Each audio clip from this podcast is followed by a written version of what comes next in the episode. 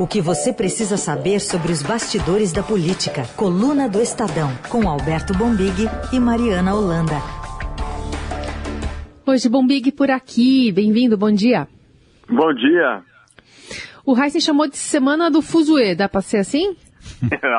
Alguma coisa por aí, sem dúvida alguma. A gente achou que era muito que cringe. Falou... Eu gostei que você falou, vamos entender um pouquinho mais. Que bom. Um pouquinho... é. Pode ser Semana da Zona também, se você preferir, coisa. Semana também, da Zona, também, se você preferir. Também é boa. Semana, semana, semana da Zona, do Fuzue, qualquer coisa nesse sentido, porque é, de fato ontem ninguém entendeu muita coisa não, viu? Então, dá para chamar também de semana do paredão, né? Já que a pandemia, a CPI da pandemia é o novo BBB. Ontem foi dia de paredão com todas as emoções e reviravoltas possíveis. É, a gente vai falar do policial militar Luiz Paulo Dominguete, que se apresenta como vendedor da vacina da AstraZeneca, aliás, de um lote grande, daria para vacinar praticamente toda a população brasileira com lote que estava sendo negociado por ele, 400 milhões, e acusou o servidor do Ministério da Saúde de cobrar propina de um dólar por dose para fechar o negócio. Ele depois da CPI, e suas declarações levantaram suspeitas de senadores de que pode ter sido infiltrado pelo governo para prejudicar investigações sobre corrupção. O PM afirmou que o deputado Luiz Miranda, autor de denúncias sobre irregularidades no contrato de outra vacina, a Covaxin, também estava envolvido nas negociações de imunizantes oferecidos pela Davat Medical Supply, que é uma empresa a qual ele diz estar ligado. Durante o depoimento, Dominguete apresentou um áudio em que supostamente Miranda falava sobre essas negociações. No Senado, o deputado disse que a gravação era de outubro de 2020 e a conversa com o um representante comercial se referia à venda de luvas para uma companhia americana. Miranda que é dono de uma empresa que atua nesse ramo. E aí o presidente da CPI, Omar Aziz, fez uma advertência a Dominguete. Lá na nossa região, chapéu de otário é marreta. E jabuti não sobe em árvore. Perfeito. Tá? O senhor está sob juramento. Perfeito. Pois não, excelência. Tá certo? Não venha achar que aqui todo mundo é otário. pateta. É. Tá? Perfeito, Nem pateta. Presidente. Veja bem qual é o seu papel aqui. Veja qual é o seu papel aqui.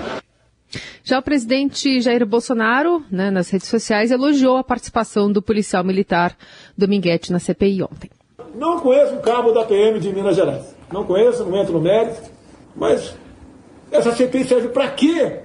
Podia estar discutindo coisa importante ali, ajudando o governo, ajudando a saúde, ajudando a diminuir o número de mortes no Brasil, e fica de palhaçada na CPI.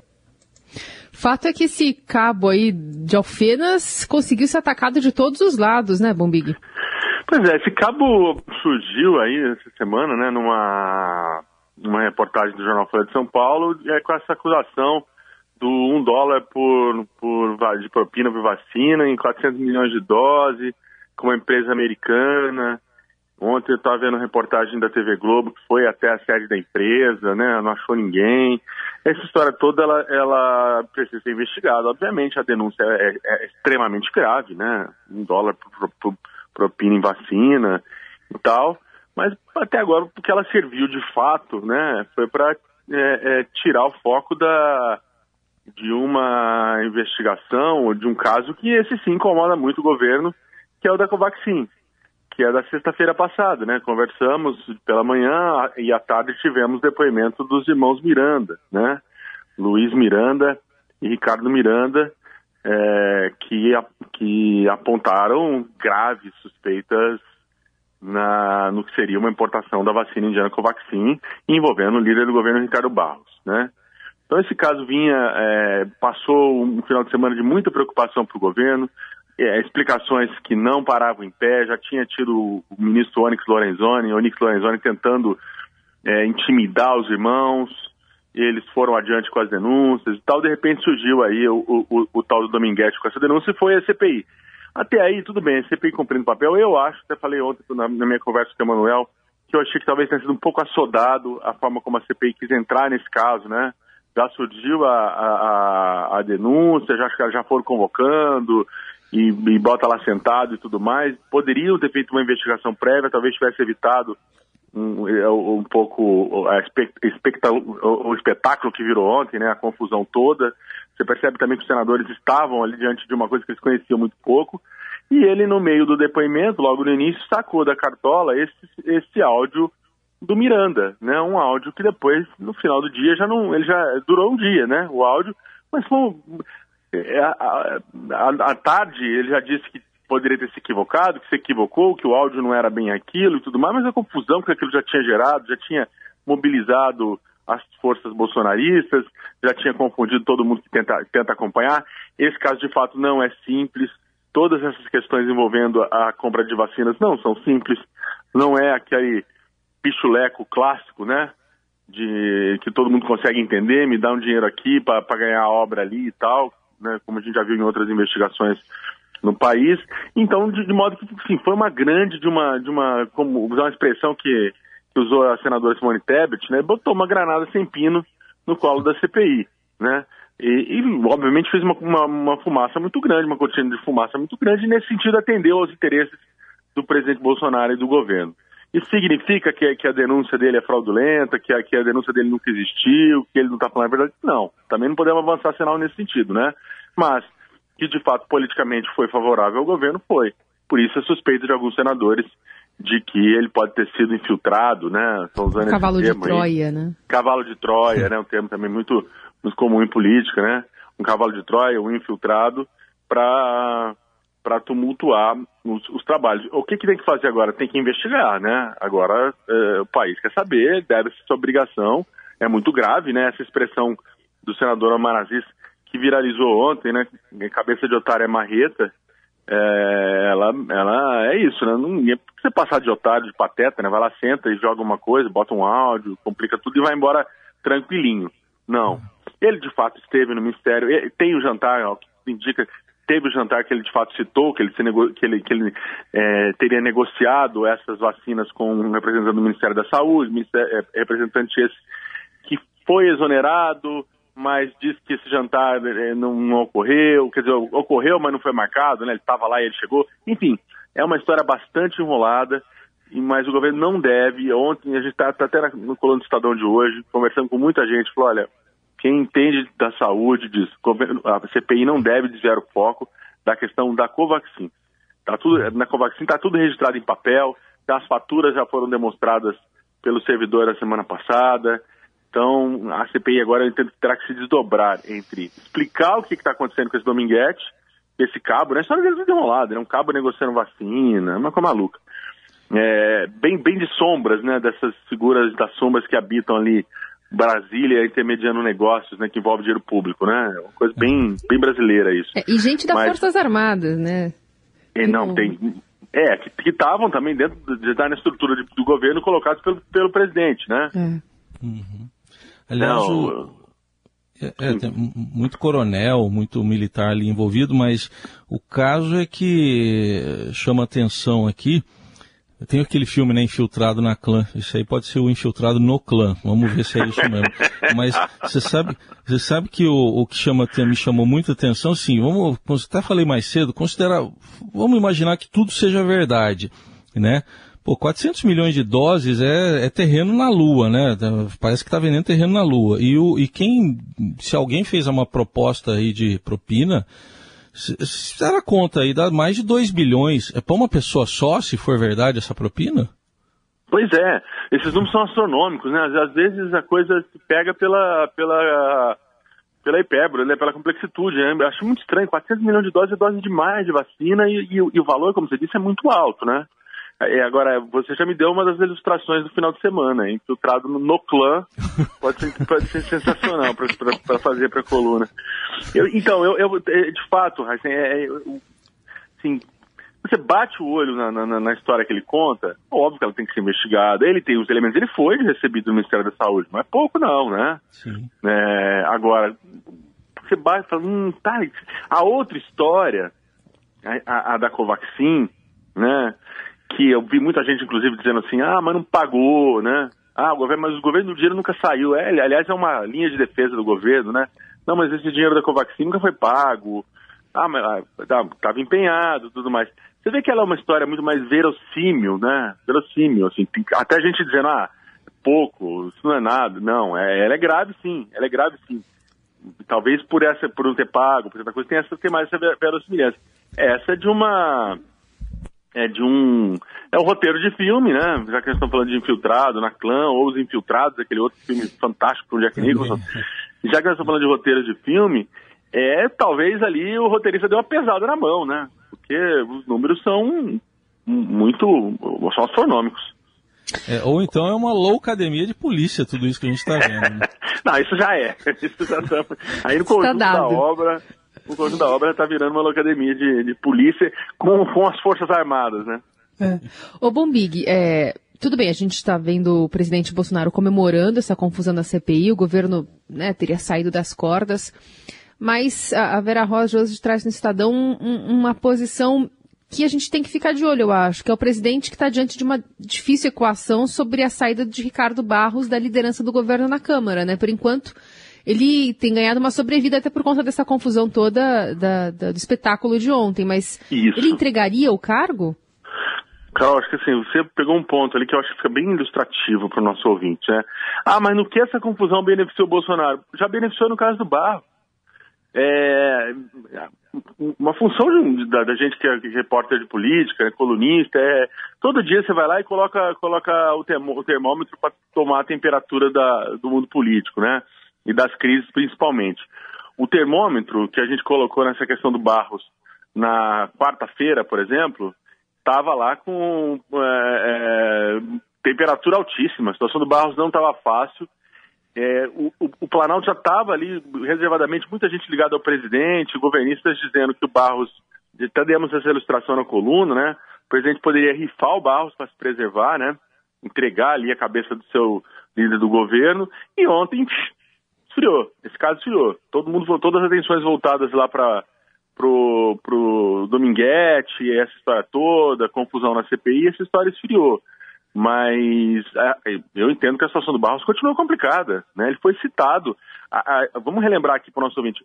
O, o, Luiz Miranda disse que foi ao Planalto, junto com o irmão dele, que lá eles apontam uma, um caso de corrupção na compra da vacina indiana ao presidente. O presidente disse sim, uma coisa, algo na linha aí, isso é coisa do Ricardo Barros. Até agora, Bolsonaro não desmentiu cabalmente o que disse o, o deputado Miranda, né?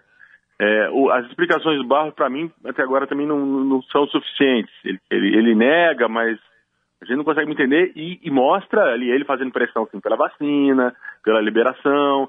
Já tinha negócios envolvendo a empresa intermediária em outros casos de compras pelo Ministério da Saúde. É, essa hipótese de trocar o líder do governo para, para preservar o presidente, até onde eu apurei, ela é uma medida quase. é uma medida radical para mais para frente, né? Se não há mais o que fazer, entrega o líder do governo e vamos preservar o presidente. Já, tem um estágio antes desse, desse que foi o seguinte, que é empurrar o, o, novamente o Pazuello é, para a linha de frente, Pazuello matar no peito, porque pode dar uma improbidade, pode dar um problema com o Pazuello, tarará, mas o Pazuello não é o presidente, ele não está passível de impeachment, né?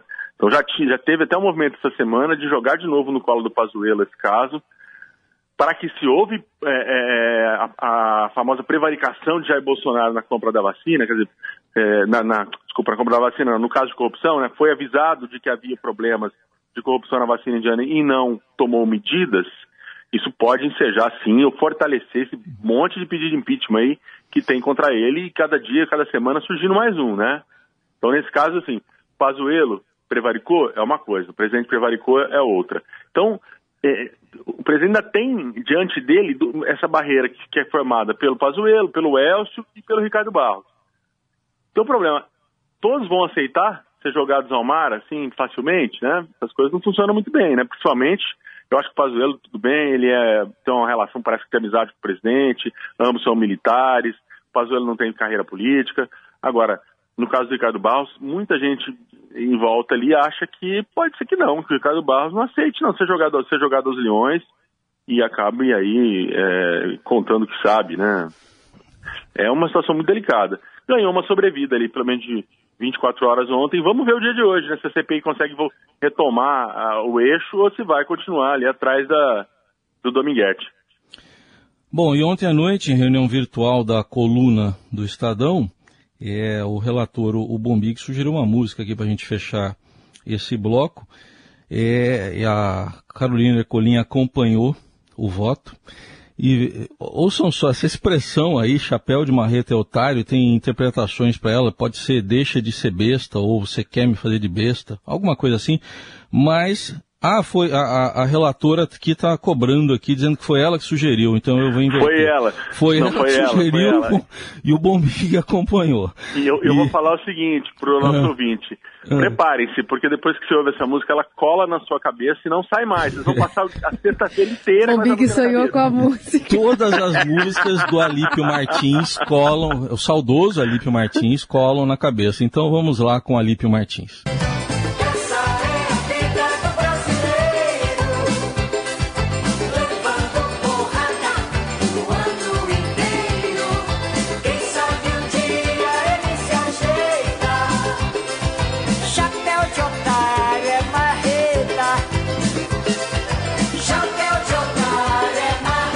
Sabemos que colou na, na, na cabeça do Omar Aziz, né?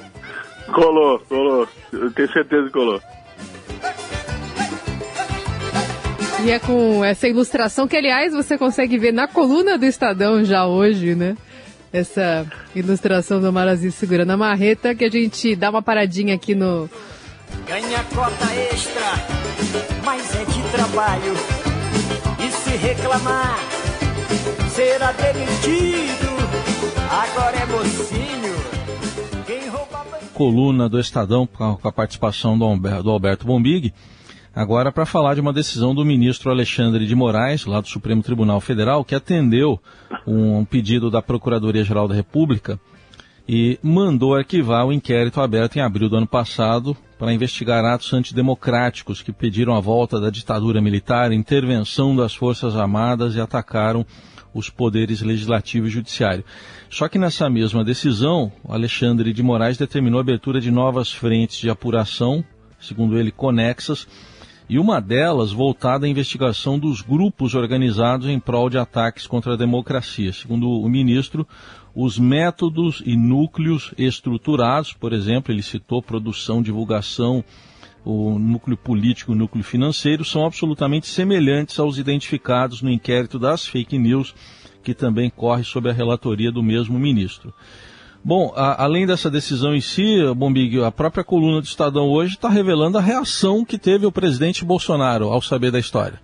Pois é, a gente conversou com quem estava com o presidente Bolsonaro é, ontem, quando ele foi informado, e a reação dele foi uma reação bastante Saldo sério, né? Saldo sério, é, falou bastante impropério, proferiu ali os impropérios e ele acha que o, que o ministro Alexandre Moraes, com essa decisão, né, é, tem um alvo único que são os filhos dele, os três filhos dele, Flávio, Eduardo e, e Carlos. Né, e, é, acha que, que é uma perseguição, né, deu ali os famosos tapas na mesa, reclamou demais, e, é, depois disse, olha, não vão, não vão achar nada. É, meus filhos não fizeram fake news e tudo mais. Fez a defesa de prática que ele tem que fazer, mas você percebe que, que com essa reação, é, conhecendo-se um pouco como a gente conhece lá do, do Bolsonaro, essa relação com o STF não vai ficar, não vai ser, ser pacificada, né? Pelo menos não é, no curto prazo, né? Ele entende que, que o objetivo do ministro não é elucidar muita coisa, não. É, é, é pegar, a expressão que ele usou, pegar os filhos dele, né? E, e, e, por meio dos filhos atingir ele próprio presidente, né? É, é uma, não é uma reação boa em termos de, de, de, de relação entre as, as, instituições, né? E a gente sabe que, que é, essa questão de filhos, né? Ela, ela é sempre muito, muito complexa em política, né? É, de uma maneira geral, o ser humano né, é, e os políticos demonstram sempre isso, sempre isso, é, é são mais é, suscetíveis, ou mais, ficam mais, se sentem mais atacados quando, quando, quando envolvem seus filhos. Né? Foi assim em vários momentos e com Bolsonaro parece que, que é sempre assim e também nesse episódio. Bom, Pensando um pouquinho em 2022, a gente teve ontem um primeiro debate da série Primárias, realizado pelo Centro de Liderança Pública, em parceria com o Estadão, E os presidenciáveis Ciro Gomes, do PDT, Eduardo Leite, do PSDB e Luiz Henrique Mandetta, do DEM, defenderam a necessidade de uma reforma tributária e mudanças no sistema político como essenciais para a retomada do crescimento e a implantação de ambiente estável no país. Esse encontro expôs também os temas e bandeiras né, que os três pretendem apresentar. Ciro falou da necessidade de um projeto nacional de desenvolvimento. Leite ressaltou a defesa do equilíbrio fiscal, citando sua experiência como governador no Rio Grande do Sul. E Mandetta se destacou pela crítica contundente ao governo Bolsonaro, do qual foi ministro. Ao repórter Pedro Venceslau, os presidenciáveis deram também opiniões sobre abrir um processo de impeachment contra Bolsonaro. Vamos ouvir. Olha, do ponto de vista de de motivos para o impeachment, sim. Eu acho que é muito claro um vínculo entre a, as decisões que tomou o presidente frente à pandemia eh, e os resultados. Agora, do ponto de vista político, eu não sei se há verdade, principalmente na parte do PT, de querer o impeachment. Né? Parece que eles querem o, querem o Bolsonaro fragilizado, sabem que o presidente da Câmara vai ficar lá sentado em cima daquilo de lá. E a cada dia né, nós somos surpreendidos aí com novos e-mails, uh, novos fatos objetivos que uh, vão a cada momento respaldando mais que uh, vem até se considerar um processo de impeachment, de abertura de um processo de impeachment. Eu estou numa posição como governador do Rio Grande do Sul, assim como nós não podemos banalizar o impeachment, nós também não podemos banalizar a presidência. Se houve, se há fatos que possam ensejar o impeachment, ele pode se tornar inevitável. O Bolsonaro está destruindo a nação brasileira. Está destruindo a nação brasileira do seu ponto de vista da pandemia. É? O Brasil vai chegar dentro de 45 dias à maior mortandade do mundo. Em termos de, de mortes por milhão, já somos a maior mortandade do mundo. E é inequívoco que a razão disso é a atitude negacionista, anticientífica e genocida do Bolsonaro e da sua equipe de, de, de bandidos. Eu já assinei três pedidos de impeachment, sempre lembrando que impeachment não é remédio para governo ruim. O impeachment é, um, é uma punição uhum. pelo cometimento doloso, ou seja, de caso pensado, de crime de responsabilidade. Bom, tem a posição desses três sobre esse assunto, ah, mas a questão que tem unido aí é, é a questão das reformas, né, entre todos, reformas muitas delas paradas no Congresso ainda em 2021. É, pois é, eles defenderam a necessidade da reforma, mas a reforma eu acho que está muito difícil no ambiente desse Congresso, né?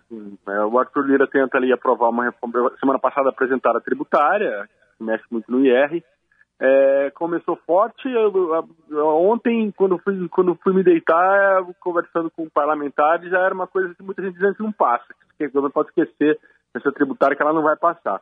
Em uma semana ela teria derretido, se isso for verdade. Então você vê a dificuldade para se fazer reforma com esse ambiente de turbulência política que está no Brasil. Na questão do impeachment, três, é, é, é, essas três falas elas formam um, um todo bem interessante para se entender essa questão, né? É, eu achei que o governador Eduardo Leite foi muito feliz quando ele diz, olha, é, não podemos banalizar o impeachment, mas também não, mas o, o, o, se é o caso tem que ser aplicado, né? Não, não dá para se é, não usar o instrumento, foi algo nessa linha a ideia dele, né? se, se o Bolsonaro cometer um crime de responsabilidade, o impeachment tem que ser aplicado. Né? E, e aí esse, esse, que eu acho que é o grande ponto, né? O Arthur Lira se recusa até a analisar esse tipo de coisa, né? Ou não, ele simplesmente não. Essa semana deu uma, deu uma declaração dizendo enquanto a CPI estiver acontecendo, eu não vou, eu não vou nem olhar isso. É, aí tem entrar duas interpretações, né, que estão no mundo político hoje. Ele está dizendo que se a CPI fizer um, um pedido robusto, ele aceita. Pode ser isso? Ele não disse isso, mas deixou, de fato, deixou essa possibilidade aberta. E a outra, ele está só ganhando tempo, né? Ah, não, deixa a CPI ver, depois aí quando vier a CPI vem uma outra, uma outra desculpa, né? Vou esperar o Natal, sei lá, qualquer coisa, qualquer coisa assim, né? É, e, e, o Mandetta coloca um ponto interessante, né, que há muita dúvida hoje no mundo político se o PT de fato quer um impeachment ou se quer usar o impeachment para desgastar o Bolsonaro e com isso é, drenar intenções de voto para o ex-presidente Lula. O que ficou muito claro naquela pesquisa da semana passada que o Estadão publicou, do Instituto IPEC, é que conforme a insatisfação, conforme o brasileiro vai ficando insatisfeito é, com, com o governo Bolsonaro, por hora ele está drenando essa, essa, insatisfação, transformando ela em intenção de voto no, no ex-presidente Lula. Então é interessante politicamente para o PT é, participar dos atos, engrossar os atos, falar de impeachment, enquanto, enquanto a, a, a azeitona está indo toda para a empada do Lula, né? Agora, é para valer mesmo, né? porque o impeachment nessa altura do, do, do, do jogo, né, num ano pré-eleitoral, pode mudar cenário, né? Pode mudar cenário. Agora, e, a outro, e o outro ponto é que as condições para o impeachment, a maior delas é, é, o Lira, é, o, é o Lira se indignar, analisar. A outra é a rua pegar. A rua a rua está começando a ganhar atração. Eu entendo que ainda, vamos ver, tem atos esse final de semana, se eles vão crescer, como é que vai ser. E tem um outro ponto que é muito importante, que é o vice se colocar como alternativa, que nós não estamos vendo até agora. O que está no bastidor político é que o Mourão por, por enquanto, tem sido muito disciplinado, vamos dizer assim, e não tem saído, não, não se lançou as articulações para assumir o poder, né? Diferentemente do que nós tivemos em outras ocasiões no Brasil, em caso de impeachment. Então, enquanto o Mourão também fica parado, né? Não sair ali se colocando, procurando ali os atores políticos, os atores do mundo econômico, né, da sociedade civil, para se colocar como alternativa, eu, e o Lira também jogando na retranca de zagueirão, né? Eu acho que aí o Bolsonaro é, permanece e está preservado. O grande problema para ele, é, que essa semana deixou muito claro, é que o discurso do impeachment não está mais restrito à esquerda. Ele caminhou da esquerda para o centro e está caminhando do centro para a direita. Então você tem é, Eduardo Leite, que é um político de centro falando impeachment, Mandetta, Ciro Gomes, que é mais centro-esquerda, mas tivemos o, o ex-presidenciável, é, o Amoedo, do Partido Novo, né, que é o, que é o, o, o Novo é um partido de direita, o, o Amoedo também está numa campanha pelo impeachment, né? Então eu acho que esse é o dado de preocupação para o presidente dessa semana. O impeachment não está mais restrito só aos grupos comunistas, como ele gosta de dizer. Bom, em cima disso que está dizendo, até vi um vídeo né, da, da, de convocação mesmo para pra, as manifestações e vi gente lá dizendo, eles fizeram, tiveram essa sacada. Tem gente dizendo vou de amarelo, tem gente dizendo vou de vermelho, vou de preto, tinha um lá vou de verde, tinha outro vou com a cor do arco-íris, tinha de tudo, né? Tinha de tudo aí nessa convocação. Mas queria trazer um assunto aqui, eh, Bombig, já que a gente falou em cor do arco-íris, as cores do arco-íris, mais cedo a Carol e eu comentamos, a gente queria te ouvir também, porque o governador Eduardo Leite, do Rio Grande do Sul, também é destaque no noticiário por outro motivo, porque em entrevista ao Pedro Bial, na TV Globo, que foi veiculada nesta madrugada já, ele admitiu em público pela primeira vez a orientação sexual dele. A gente vai ouvir um trechinho. Nesse Brasil com pouca integridade nesse momento, a gente precisa debater o que se é né, para que se fique claro e não se tenha nada a esconder. Eu sou gay. Eu sou gay. E sou um governador gay. Não sou um gay governador, tanto quanto Obama nos Estados Unidos não foi um negro presidente, foi um presidente negro. E tenho orgulho disso. E aí, Bomig? Ah, uma atitude louvável do, do governador, né? Eu acho que não cabe mais na política esse mundo de de aparências, falsidades, né? Não cabe lugar nenhum, né? É, é. Da vida, da, da, nossa vida, né? Mas na política isso não podia persistir. Achei que foi um, um gesto muito interessante dele. É, também tem, uma, tem um cálculo político que, que ele vinha sendo atacado por isso, né? Então eu acho que com isso também é, de, de, de, grupos preconceituosos, grupos que ainda entendem que isso é um problema, quando jamais foi ou será, né? Então acho que com isso também ele pode de fato é, cessar, tentar cessar esse tipo de, de ataque, né? E mais hora menos hora ele teria também que, que, que fazer, eu acho fazer essa revelação, né? Não dá mais no mundo atual para você conviver com esse tipo de preconceito e, uma, e, e, e, se, e se acovardar, né? Não estou dizendo que eu covarde, não, vou usar outra palavra, e, e se resguardar demais acaba às vezes estimulando só o preconceito. Então, eu acho que, que também tem um cálculo é, político, não no sentido de usar isso, mas no sentido de, olha, vamos, vamos tirar isso da frente, né? Vamos já dizer claramente o que eu sou, o que eu penso e seguir a minha pré-campanha, né? E, Acho que foi um pouco nesse sentido. E também queria te ouvir sobre o que, que traz nesse cenário político brasileiro para as eleições de 22, dentro do PSDB, e o quanto também pode acenar esse público que não está mais disposto a considerar a orientação sexual um tema a esconder, como você disse. E isso também não quer dizer que necessariamente seja um eleitor apenas identificado com a esquerda, né? Yeah. De maneira nenhuma, você tem toda a razão. Eu acho que é didático, né, Carol? É como você está colocando, né? É mesmo que o Leite não consiga ser governador, porque ainda tem uma prévia do PSDB, porque tem outros postulantes, é, seja, obviamente já tem um caráter é, educativo, né, didático nesse gesto dele, o que é muito bom. É, e eu acho que estamos caminhando para ter, para ter, os partidos estão olhando, de fato, por uma coisa mais, mais diversa, né? mais plural pra, na composição de suas, de suas chapas, de suas candidaturas. Né? O MDB, por exemplo, tem levado muito a sério, está falando muito de lançar Simone Tebet, a senadora Simone Tebet, para a presidência. É, e, e, e, entendendo como, como um grande ativo dela, o fato dela ser mulher, né?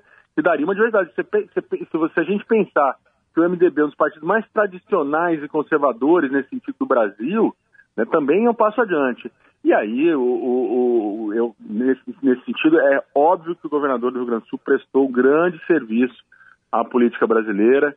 É, nós já tínhamos né, é, essa representatividade nas candidaturas do Legislativo, né, Câmara, Câmara é, de Vereadores, Assembleias e, e, Congresso, mas ela ainda é pouco vista nas candidaturas majoritárias, né, nas candidaturas para o Executivo nos grandes cargos. Então, ter, esse, é, é, essa, ter o Eduardo Leite como um postulante à presidência, nesse sentido, não há dúvida de que nós temos que, que elogiar a decisão dele. Que ela sirva de inspiração para quem for candidato a governador, a prefeito, qualquer outra coisa que não precise mais viver no mundo de, de, de, de, de mentira, né? De, de, na verdade, não é, não é uma mentira, né? É, é no mundo de, de preconceito, né? O preconceito muitas vezes leva a essa omissão porque os ataques os próprios ataques que o Leite sofreu são baixos. Então, é que acontece no futebol também, né, Bombig? Acontece, acho que em toda esfera da sociedade, né? Sim, no futebol é, é, um exemplo ainda mais gritante, porque é, nós todos acompanhamos, o brasileiro gosta muito de futebol, né? E tudo mais, mas é, eu imagino que seja em todos os setores da sociedade. E, e, e, quando, é, quando vem dos nossos governantes, ele é governador de um estado importantíssimo, eu imagino que isso possa ter um efeito, um efeito é, é, é, saneador, né? um efeito bom para a gente tentar dar mais transparência e cessar esse, preconceito. Né? É, é, o que ele falou sobre, sobre o fato de, de, de que, que vai mudar né? na forma dele governar, meu Deus do céu, né? a orientação sexual dele, não é um absurdo. Bom, tomara que sejam então novos ventos soprando mas para a gente encerrar, vamos também trazer um pouco mais de esperança. Não se pode negar se chegou um número, uh, um número aqui marcante, 100 milhões de doses, pouco mais até, de vacinas aplicadas entre primeira dose, segunda dose e aquela que é de dose única da Janssen. Agora, o total de imunizados com duas doses ou com essa dose única da Janssen, nas contas aqui que o consórcio de imprensa apresenta todos os dias, chega a, a é de apenas 12,5%. É, é, tá bom, 100 milhões, mas falta muito ainda para avançar, Isso. né, Bombig? Pois é, a segunda dose lá, que é onde a coisa fica boa mesmo, né? ainda tá baixo. Mas deu uma, deu uma avançada. É, tem muita gente que reclama da imprensa, a imprensa só destaca a, a, a coisa ruim, fica todo dia é, falando da quantidade de mortes no Brasil e tudo mais. É, eu acho que não entende um pouco o nosso trabalho também, né? A gente não faz isso por, por, por gosto, né? Ninguém comemora morte, ninguém comemora morte. Quer dizer, eu imagino que ninguém comemore morte, tenho certeza que nós não comemoramos morte, é. mas assim, por isso, por isso que, que vamos mostrar que a gente não destaca só as mortes. Quando chegar numa marca de 100 milhões, parabéns, o que todo mundo quer é vacinação no Brasil, né? Não interessa quem esteja vacinando, né? Interessa que os brasileiros estejam vacinados. Esse número da primeira dose ele é animador, que não falte mais vacinas e que esse ritmo não abaixe. Né? Se a gente continuar nesse ritmo, de fato, talvez a gente tenhamos um bom um final de ano mais, mais tranquilo, né? que as pessoas possam se reunir com seus familiares, com seus amigos é, e dar aquele abraço que todo mundo quer dar em quem, em quem gosta. Né? Queremos então uma imunização racional. Racional.